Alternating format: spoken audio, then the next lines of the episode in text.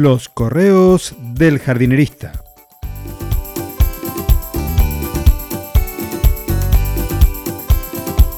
En el episodio de hoy, un jardín para comérselo. Hoy me acordé de un programa que había hace muchos años sobre un paisajista inglés que había sido contratado por un cocinero de renombre para diseñar su jardín.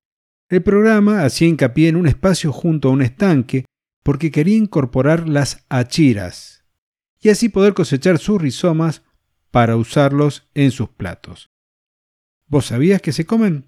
Los podés comer crudos, rallados en ensalada, pero también lo podés comer cocido en la parrilla e incluso fritos. Hay muchas plantas y flores que cultivamos como ornamentales que se pueden emplear en la alimentación, así como podemos también incorporar plantas del tipo aromáticas o desarrollar un diseño de jardín comestible. También podemos trabajar en él, pero con fines productivos, así como una huerta urbana, pero en nuestro patio. Para ello hay que planificar sectores, diseñar senderos, podar frutales y otras tareas vinculadas a tener un espacio ecológico y sustentable. Y disfrutar así de una alimentación saludable con productos orgánicos producidos por vos.